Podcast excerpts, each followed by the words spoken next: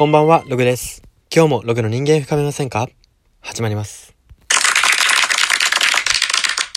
はい、ということで今日なんですけれども、今日は、おっさんずラブに学ぶ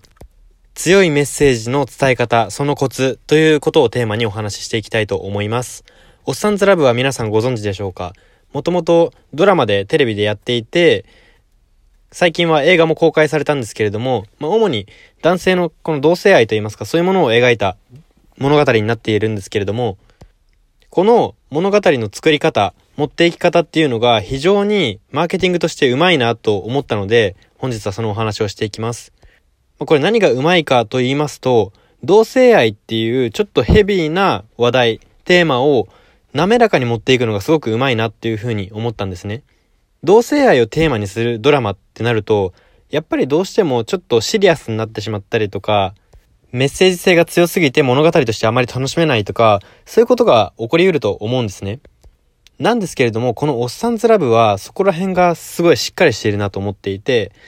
どういうことかと言いますと、物語の作りが全体的にこうコミカルになっていたりとか、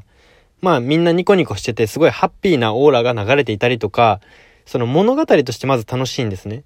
で、楽しい物語の中で、こう楽しい物語を一通り消費した後に、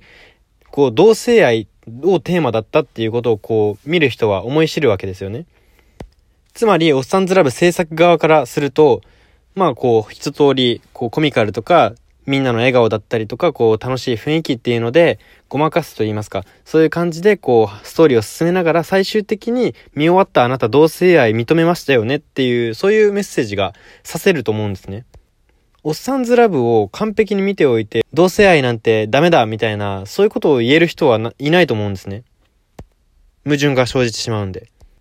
なので、自分は同性愛のドラマを見ているっていう意識をなるべく持たせずに、なんですけれども見終わったら認めたっていうことも同然ですよねって制作側としては言えるんですね。この作りがすごくうまいなと思いまして、やっぱり入り口から同性愛同性愛ってこう、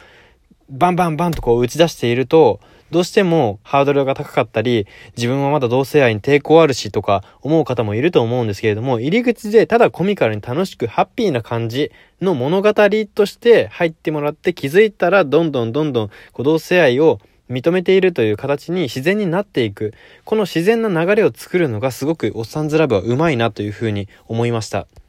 まあ、多様化社会、多様化する社会と言われてる中で、やっぱり LGBT の話ですとか、そういうものがより身近になってきたとは思うんですけれども、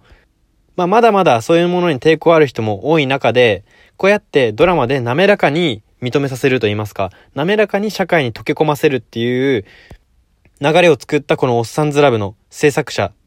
みな、の、制作者の皆さんは本当に素晴らしいなと思いますし、まあなかなかヘビーで取り扱いにくいテーマをうまくこう社会に馴染ませたなというふうに感じました。はい、そんな感じで今日はおっさんずラブから学ぶちょっと強めなテーマの伝え方のうまさについてお話ししました。はい、では今日はそんな感じで終わりにしたいと思います。ここまでのお相手はログでした。おやすみなさい。